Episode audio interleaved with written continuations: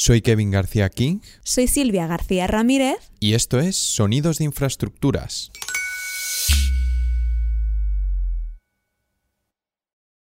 Cuenta el periódico de la época, literalmente, en la noche del 16 de agosto, como a la hora de las 11, en el portal de patios, entre el arco de la calle Toledo y la escalerilla de piedra que daba a los cuchilleros, en el fondo de la habitación y tienda de un mercader, se manifestó un grande incendio. Una cálida noche de agosto de 1790, la Plaza Mayor de Madrid iba a convertirse en el epicentro de uno de los peores incendios jamás vistos en la ciudad. Al principio, nadie se había percatado del fuego, pero al poco rato un humo espeso empezó a salir de una de las tiendas hasta la plaza, que por aquel entonces se conocía como la Plaza del Arrabal. Un pequeño grupo de vecinos se apresuró a la tienda donde estaba el incendio y entre todos consiguieron abrir las puertas, pero en cuanto lo hicieron se dieron cuenta de su error. El aire de fuera avivó el fuego de dentro y prendió fuego a las vigas de madera, que a su vez incendiaron el resto de los edificios de la plaza, deteniéndose únicamente en aquellas partes cuya construcción estaba hecha de piedra. El arco de la calle Toledo impide que el incendio continúe y entonces el incendio eh, se prolonga bajando pues hasta la por la cava de San Miguel hasta la iglesia de San Miguel cogiendo eh, la plaza del Conde de Barajas por ejemplo Tres horas más tarde, el fuego había destruido completamente el muro oeste de la plaza, y el rey, al darse cuenta de que su ciudad estaba ardiendo, puso a un hombre llamado Francisco Sabatini a cargo de las labores de extinción. Sabatini controlaba todas las labores desde un edificio que estaba en la misma plaza, la Casa de la Panadería, que es donde nos reunimos con Laura Soler, jefa de obra de Ferrovial dirige todas las acciones que se toman para poder apagar el incendio de la mano del ejército, porque no teníamos cuerpo de bomberos en aquella época en Madrid. Hay que entender que las ciudades de esa época y hasta hace relativamente muy poco tiempo, o sea, hasta finales de, hasta principios del siglo XX, los incendios en las ciudades eran bastante habituales. Incendios grandes, además. Ese es el arquitecto y autor Pedro Torrijos, quien nos ha contado por qué el incendio se propagó de una forma tan rápida. Resulta que, por aquel entonces, la mayoría de los edificios de las grandes ciudades estaban hechos con madera. lógicamente, pues, pues estos incendios afectaban a, edificaciones, mm, a las edificaciones, digamos, de, ricos o de nobles eran más difícil porque suelen estar construidas con materiales más nobles, nunca mejor dicho, con piedra y tal, pero también les afectaba. El incendio duró, creo que fueron nueve días lo que tardó en apagarse el incendio y fue necesario demoler, eh, demoler construcciones porque no había otra manera de apagar el incendio, pues se, se propagó de una manera muy fácil. Después de varios días de labores para sofocar el incendio, Sabatini consiguió controlarlo, pero una vez que las llamas se habían extinguido, Madrid tuvo que enfrentarse a otro problema. La ciudad tenía una herida enorme justo en el lugar donde en su día se alzaba la Plaza Mayor. Esa herida dejada por el fuego no era nada nuevo. De hecho, el incendio de agosto de 1790 fue uno de los tres incendios de la plaza a lo largo de su corta existencia. Sin embargo, había algo que no encajaba en la forma en la que habían estado construyendo la plaza. Cuando se decidieran a reconstruir la plaza por tercera vez, estaba claro que algo tenía que cambiar. En este episodio de Sonidos de Infraestructuras te contamos qué es lo que cambió en esta nueva reconstrucción. Y no estamos hablando solo de cambios en los materiales, sino de cambios en el diseño de la propia plaza. Pequeñas modificaciones para garantizar que esta plaza se mantendría en pie contra viento y marea. También te contamos cómo surgió el diseño original de la plaza más famosa de Madrid, por qué se hizo tan popular y en qué consistían los trabajos de rehabilitación que hizo Ferrovial para devolver la plaza a su antigua gloria. Para entender cómo se diseñó la Plaza Mayor y de dónde viene su nombre original, tenemos que retroceder en el tiempo, hasta finales del siglo XV, ni más ni menos. En realidad la Plaza Mayor de Madrid se llamaba al principio Plaza del Arrabal, porque era un lugar que estaba precisamente a las afueras de la almendra, la almendra mm, tradicional, digamos, más antigua, árabe de Madrid. Y como estaba fuera de los muros de la ciudad, recibió el nombre de Plaza del Arrabal, que básicamente significa las afueras. Y en su momento había una laguna, por cierto, una laguna de Luján que se desecó. Y así, cuando se seca la laguna, aparece aquí eh, un mercado, el mercado del arrabal, porque muy cercana teníamos la muralla, la entrada en la puerta de Guadalajara, y entonces pues la picaresca de todos, ¿no? Pues el estar muy cerca de la ciudad, los mercaderes, pero sin tener que pagar el impuesto que suponía al atravesar, al atravesar la puerta. Entonces, bueno, pues origina, se origina un mercado. Debido a la popularidad del mercado tanto como emplazamiento comercial como social, la gente empezó a construir a su alrededor. Y uno de los edificios que se construyó fue la conocida como Casa de la Panadería, la taona principal de Madrid donde se almacenaba la harina y el trigo para así garantizar el abastecimiento de pan a toda la ciudad. La Casa de la Panadería eh, se manda a construir a resultado de una carestía de harina y de trigo en Madrid y por lo tanto de pan. Y entonces, bueno, pues el rey ordena que se construya la Casa de la Panadería para tenerla como almacenamiento de harina y de trigo y que nunca falte, y que nunca falte ese pan. Siguiendo un estilo barroco con influencias de Juan de Herrera, el edificio estaba flanqueado por dos torres cubiertas por un techo inclinado. Entre estas dos torres se insertaban cuatro plantas, las superiores para el rey y las inferiores y el sótano para la panadería. A pesar de ello, Felipe III no estaba satisfecho. Le parecía que la plaza se estaba deteriorando y que los edificios que la rodeaban se habían levantado sin ningún plan en mente, y lo más importante, sin ningún tipo de orden. Así que encargó al arquitecto Juan Gómez de Mora que la rediseñara pues Juan Gómez de Moral al final lo que hizo fue dotar a esta, dotar a esta plaza de una, planta, de una planta rectangular eh, hacer bueno, una fachada con reminiscencias de arquitectura de Juan de Herrera, herrerianas, pero también en este, en este primer momento del barroco en el que bueno, pues tenemos que para él la casa de la panadería era el elemento más eh, singular y más importante, y más importante de, de la plaza. Así que diseñó una plaza en torno a la casa de la panadería. Su diseño añadía simetría a la plaza dotándola de una forma rectangular, lo que implicaba derribar alguno de los edificios circundantes. Tras deshacerse de los edificios, Gómez de Mora y Felipe III hicieron un boceto de la plaza. De hecho, el rey cuando se tiran los cordeles para, con Juan Gómez de Mora para ver un poco las dimensiones, si las dimensiones son correctas, eh, de la plaza se celebra una corrida de toros y decide agrandarlo, ¿no? Desafortunadamente, para la gente que vivía allí, agrandar la plaza significaba tirar más edificios. Y esto fue lo que hicieron al final. Gómez de Mora estableció los criterios de diseño, incluyendo las alturas de los edificios, la apariencia de las fachadas, los colores, los balcones y, lo que es más importante, los materiales que se iban a emplear para construir la plaza. Sin embargo, uno de los materiales más utilizados era la madera, que era altamente inflamable, y encima en una época en la que el interior de los edificios se iluminaba con velas, las cuales en muchos casos generaban chispazos. Poco más de una década después de su construcción, la plaza vivió su primer gran incendio. Sucede en 1631 y al parecer es totalmente accidental debido a las chispas de una, de una chimenea o de un horno que había en una vivienda privada de la plaza. Después de este incendio, fue el mismo Gómez de Mora quien se encargó de la reconstrucción de la plaza. Pero en su momento, claro, como todas las construcciones de la época, eran construcciones de madera que van sufriendo las accidentes clásicos de la madera en el tiempo, que son los incendios. Y fue 40 años después que la plaza sufrió otro incendio. El segundo sucede 40 eh, años después y este afecta específicamente a la, a la Real Casa de la Panadería. Este incendio se lleva prácticamente por delante y tiene que reconstruirse casi de arriba abajo. Esta segunda reconstrucción fue llevada a cabo por Tomás Román, que tuvo algo más de suerte que Gómez de Mora. Su plaza duraría más de 100 años, hasta el gran incendio de 1790 que mencionamos al principio del episodio. Y esto fue porque su plaza también estaba hecha de madera. Tras este incendio, el arquitecto Juan de Villanueva, que había construido también el Museo del Prado, recibió el encargo de reconstruir la plaza. Uno de sus mayores retos fue el de incorporar elementos de construcción que evitaran la propagación del fuego y así evitar episodios tan destructivos como los que se habían sucedido en el pasado. Una de las primeras cosas que hizo fue analizar en detalle los incendios anteriores y descubrió que en ambos incendios las partes de la plaza que estaban hechas de piedra habían evitado la propagación del fuego. tomó nota de sus hallazgos y los incluyó en una licencia de obra. Eh, espera un segundito que voy a abrirla. Una licencia de obra que Laura encontró durante la rehabilitación de la plaza y que enviamos a Pedro.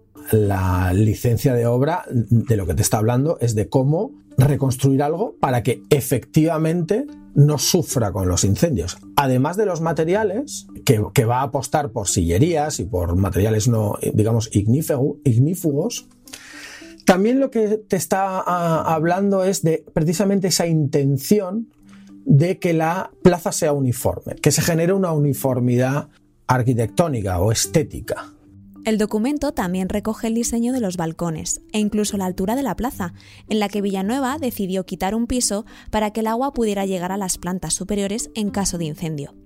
El antiguo diseño de los edificios impidió la extinción del fuego en los dos incendios anteriores, ya que la poca presión de las mangueras de agua hizo que no pudieran apagar las llamas en la parte superior del edificio. Aparte de ello, Villanueva introdujo pequeños elementos en el diseño para garantizar que el edificio fuese más resistente al fuego. Priorizó los soportales en granito, que son los que, que es lo más duradero. Esa es Mavi Sánchez, arquitecta y aparejadora de la empresa municipal de vivienda y suelo, que trabajó de forma conjunta con Laura en los últimos trabajos de rehabilitación de la Plaza Mayor. Ordenó las balconadas para que pudieran tener elementos de piedra que fueran de cortafuego, incluso las cornisas de la última planta se volvieron a hacer con canecillos de, granito en vez de, de, madera y se mejoró yo creo que la independencia de los edificios entre sí. Esto significaba que si un edificio empezaba a arder, sería más difícil que el fuego se propagase al siguiente. La reconstrucción de Villanueva fue un éxito total, y tras ella la plaza digamos que continuó siendo la plaza principal de la ciudad. Casi siempre ha sido mercado. En la plaza es canonizado San Isidro. También hubo ejecuciones. Autos de fe, corridas de toros. La plaza ha sido el punto de arranque de los tranvías, el punto de aparcamiento de centro. Hay un púlpito, un pequeño balconcito justo antes de llegar a la propia plaza, desde la cava de San Miguel, donde el fraile Antonio arengó a los madrileños para que se levantaran contra las tropas napoleónicas el 2 de mayo de 1808. Hay también una estatua de Felipe III justo en mitad de la plaza. La estatua tiene también varias historias curiosas. Una de ellas es que pusieron una bomba en su interior, en la República, creo que fue en la Segunda República, y por la boca los pajaritos, bueno, los, eh, los gorriones, pues al final entraban dentro, de, entraban dentro de la estatua y cuando la estatua reventó, pues al final salieron miles de huesos esparcidos que, de los pájaros que se habían quedado en la barriga del caballo. Y a pesar de todo ello, las bombas, las ejecuciones, los incendios y los autos de fe... En infancia recuerdo perfectamente jugar de niño al fútbol. La... gente ha vivido en la Plaza Mayor desde siempre. Sí, de hecho nací aquí, mis hermanos... Gente como José Antonio Aparicio. Y cuando pegábamos pelotazos a personas que pasaban o, incluso tirábamos la pelota y llegaban a los balcones, alguna vez hemos colado, ¿no? Arriba te venía el policía, tu padre, y te cogía y, y, como que te decía que esto no estaba permitido, ¿no? Eran, te regañaban, ¿no? Y aunque José Antonio nos contó varias anécdotas sobre cómo es vivir en una de las plazas más icónicas de la ciudad, el hecho es que le contactamos por otro motivo. Resulta que José Antonio no es solo un vecino de la plaza de toda la vida, sino que también es el presidente del gremio de restauradores de la Plaza Mayor. De hecho, tiene dos restaurantes allí, uno en la plaza y otro en las calles que la rodean. Y por supuesto, reside actualmente en la plaza. Así que cuando en 2014 se decidió hacerle a la plaza un lavado de cara, eso era algo que afectaría directamente a José Antonio y a los hosteleros de la plaza. Dentro de este proyecto también se encontraba Laura, que acababa de ser nombrada jefa de obra del proyecto y la encargada de liderar el equipo de ferrovial que iba a llevar a cabo la rehabilitación de la plaza. Unos trabajos que durarían un año, un año durante los cuales los hosteleros no iban a poder colocar terrazas fuera de sus establecimientos, lo que generaría una reducción de los ingresos. Una de las claves para el desarrollo del proyecto era reconocer este problema. Además, gracias a una previa coordinación de la Junta Municipal con la Dirección de Obra y la Asociación de Hosteleros, así como los comerciantes y vecinos de la plaza, Laura y José Antonio pudieron reunirse para ver qué podían hacer, José Antonio en nombre del gremio de restauradores de la Plaza Mayor y Laura como parte del equipo que trabajaba en la rehabilitación. empecé yo a trabajar con ella directamente todo el año, a lo largo de todo el año. Hubo incidencias, hubo problemas, hubo emergencias de edificación que ocurren siempre. A pesar de tener todos estos retos por delante, José Antonio destacó una parte de la obra que para él fue fundamental. Yo destacaría eh, la profesionalidad, ¿no? O sea, que no tiene por qué eh, ir en detrimento de la relación personal, ¿no? O sea, ella era profesional, nos llevamos muy bien, pero ella tenía que poner la valla hasta aquí y levantarnos un montón de mesas y sillas porque no había otra.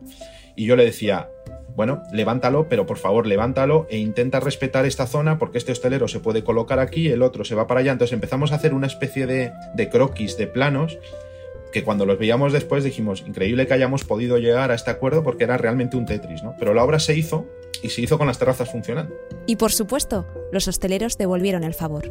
Cuando nos veían dar vueltas por la obra, hacía mucho calor, nos daban una botella de agua. Cuando hacía frío, nos daban un caldito. La verdad es que es verdad que se portaron, se portaron muy bien y... Por estas fechas, Laura tenía su oficina en la casa de la carnicería, que por aquel entonces se encontraba vacía. Estaba situada en la primera planta con vistas a la Plaza Mayor, todo un lujo si la comparas con las oficinas prefabricadas desde la que el equipo estaba acostumbrado a trabajar. No volveré a tener una oficina así nunca jamás, lo tengo claro.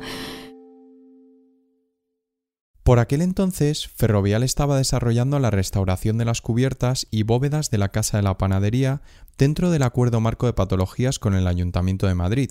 Fue en ese momento cuando se le adjudicó el contrato para rehabilitar la plaza a la UTE de la que formaba parte Ferrovial, lo que dio lugar a que las obras de la Casa de la Panadería se solaparan con las otras durante un periodo de aproximadamente unos tres meses.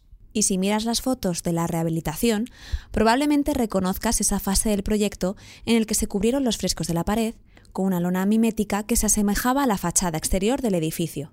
Una vez adjudicado el contrato por la Junta Municipal de Centro, el equipo de la UTE se puso a trabajar siguiendo las directrices del proyecto de la Empresa Municipal de la Vivienda y Suelo, también conocido como la EMVS.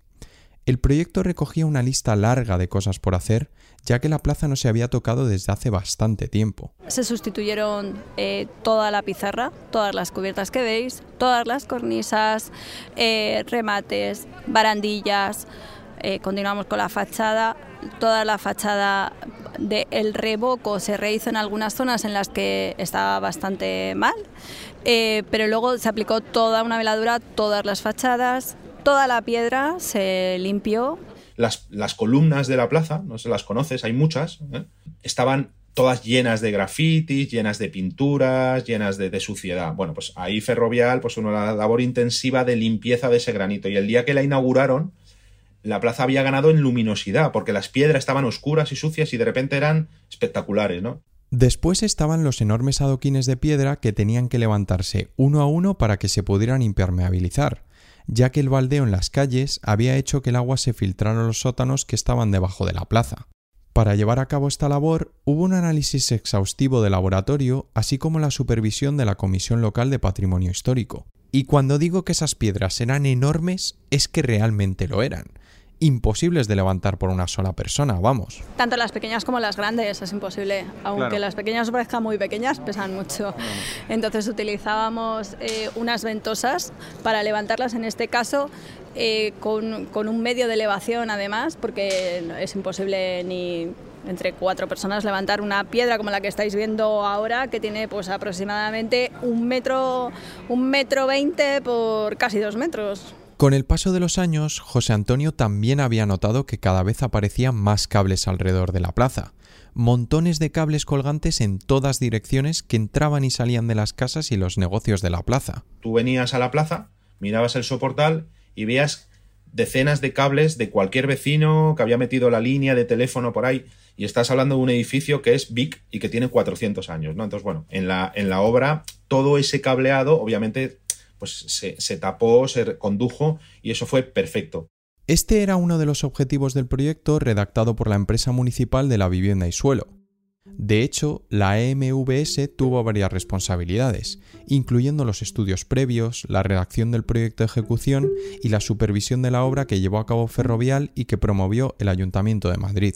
Un trabajo en equipo del que formaban parte Mavi y Laura, así como muchos otros arquitectos y técnicos de la redacción, dirección y ejecución. Yo había realizado el proyecto eh, con Juan Risueño, eh, jefe de Departamento de Rehabilitación, y luego junto con Enrique Echevarría y José Manuel Baubeta llevé la dirección de, de la obra. Una dirección de obra que trabajó en partes casi invisibles que a menudo pasan desapercibidas cuando dedicas a rehabilitación te acusan muchas veces de, de, ser un poco moñas, porque cuando te centras en intentar cuidar mucho el detalle, a veces incluso te lo crees, que quizá te centras en cosas que, los, que nadie ve, pero lo cierto es que la clave es que no se vea, pero sí que se perciba.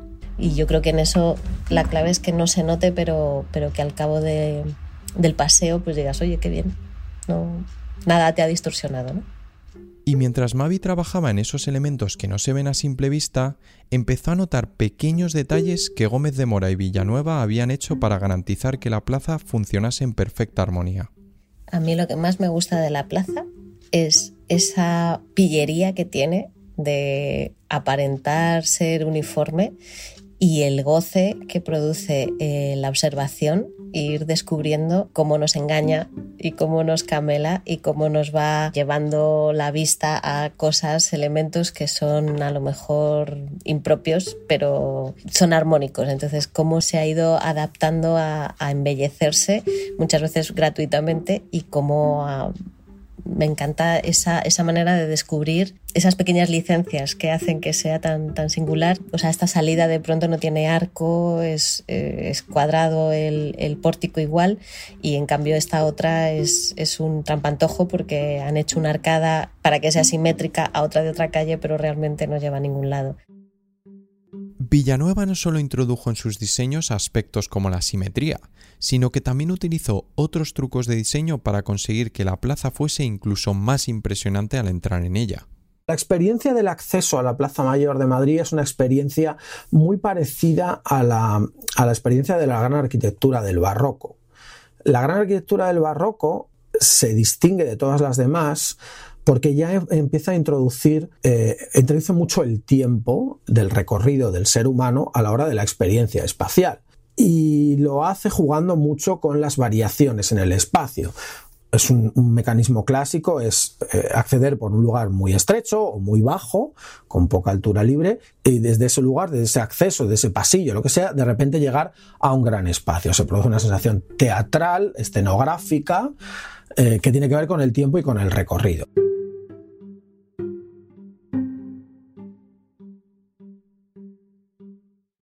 Para mí es muy muy interesante como la Plaza Mayor de Madrid acaba simbolizando esa especie de acogida de los grandes estamentos hacia la ciudadanía general. No es una plaza exclusiva, no es una plaza con grandes marcas, no es una plaza con grandes niveles de mm, franquicias o tal, no. Es una plaza en la que te, la gente que viene, los, los madrileños que vienen en muchas, eh, muchos momentos del año, piden una cosa. En este caso, por ejemplo, lo introducimos el bocadillo de calamares, ¿no? Dices, bueno, bocadillo de calamares que es una comida absolutamente popular. Y no hay ningún otro momento en el que la plaza se vuelva tan popular entre los madrileños como la Navidad. El trabajo efectuado por Ferrovial en la Plaza Mayor coincidió con el mercado navideño y, para Laura, la plaza siempre había sido un lugar especial en Navidad. Navidad. Para mí era un día muy especial cuando venías a buscar el árbol ¿no? y daba vueltas y vueltas por la plaza hasta que encontrábamos el árbol ideal, ¿no? Y luego nos íbamos con el árbol a casa. Y también estaban los puestos de Navidad. El año que estuve en la plaza comenzamos con el Belén y todos los años pues venimos a buscar una figurita, efectivamente venimos al mismo puesto. El año pasado me despistaron un poco y me costó más encontrarlos porque habían reducido el número de puestos, pero no sé exactamente cuál es el puesto, pero sí sé dónde se suelen poner y llevan toda la vida poniéndose en el puesto, ¿no? Y ahora, después de haber estado un tiempo trabajando en la plaza, Laura revive esos momentos de una forma algo distinta. Cuando tú eh, averiguas, eh, empiezas a ver cada elemento, daros cuenta que cada elemento, cada, cada metro cuadrado casi de esta fachada eh, lo hemos recorrido y, y, para nosotros es algo muy nuestro. Eh, la ves de una manera y la vives de una manera diferente. Yo cuando vengo, pues para mí es eso, es parte de mi historia, es eh, la gente de la plaza, eh, son mis amigos, ¿no? es parte de mi vida y mi hijo, pues de igual manera, eh, para él la Plaza Mayor es algo muy importante. O sea, él quiere traer a sus amigos siempre, cuando vienen a casa me dice, mamá, ya ahora vamos a la Plaza Mayor. es algo es traerles traerles a la traerles a la Plaza Mayor porque para él es un él dice que es la Plaza de Mamá, ojalá fuera la Plaza de Mamá. Pero bueno. Una vez acabada la Navidad, se retirarán los puestos y se volverán a poner las terrazas. Y es más que probable que los turistas vuelvan a la plaza. Vendrán a visitarla, a disfrutar de un bocadillo de calamares y a empaparse de historia. La vuelta de los turistas va a poner de nuevo cierta presión en la plaza y en el centro de la ciudad. Vienen a la Plaza Mayor porque tiene ese toque auténtico, y el hecho es que todavía lo tiene. Pero con la llegada de turistas y la marcha de más vecinos, no cabe duda de que estamos ante una cuestión de búsqueda de equilibrio. Es una situación como que el centro de Madrid eh, se abrió al mundo y el mundo le ha encantado, ¿no? Madrid se puso de moda, empezó a llegar gente, todo el tema de viviendas de uso turístico, por ejemplo, pues un, un foco de actividad. Un foco de actividad que para los que vivimos en el centro y lo hemos conocido desde muy pequeñitos, pues no nos hace irnos de aquí, porque seguimos amando el centro y nos sigue gustando el centro de la ciudad, pero sí entiendo que puede ser un entorno un poco duro para personas que quieran tener un, un componente residencial, de tranquilidad, de tal. Y esta situación no solo ocurre en la Plaza Mayor y en Madrid en general, sino también en toda España y en el resto de Europa. La Navidad hace que la gente vuelva a la plaza, pero también están los conciertos de San Isidro y el muy querido y añorado césped de 70 metros de ancho que se colocó en la plaza por sus 400 años de historia. Y son momentos como estos los que hacen que los madrileños vuelvan a la plaza y se reencuentren con ella, que hagan de esta plaza una plaza de la gente.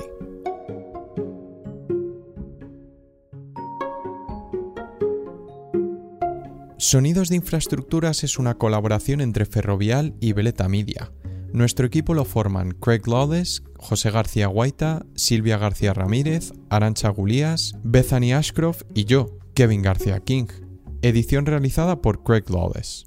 Muchísimas gracias a Laura, José Antonio, Mavi y Pedro por charlar con nosotros durante este episodio. Sin duda, este es uno de los proyectos que no podremos olvidar en toda nuestra vida profesional.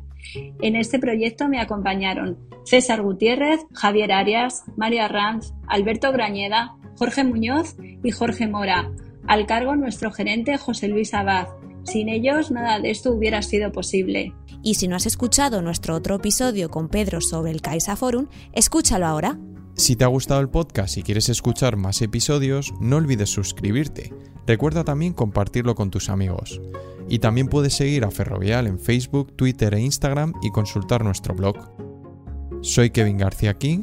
Soy Silvia García Ramírez. Y esto es Sonidos de Infraestructuras.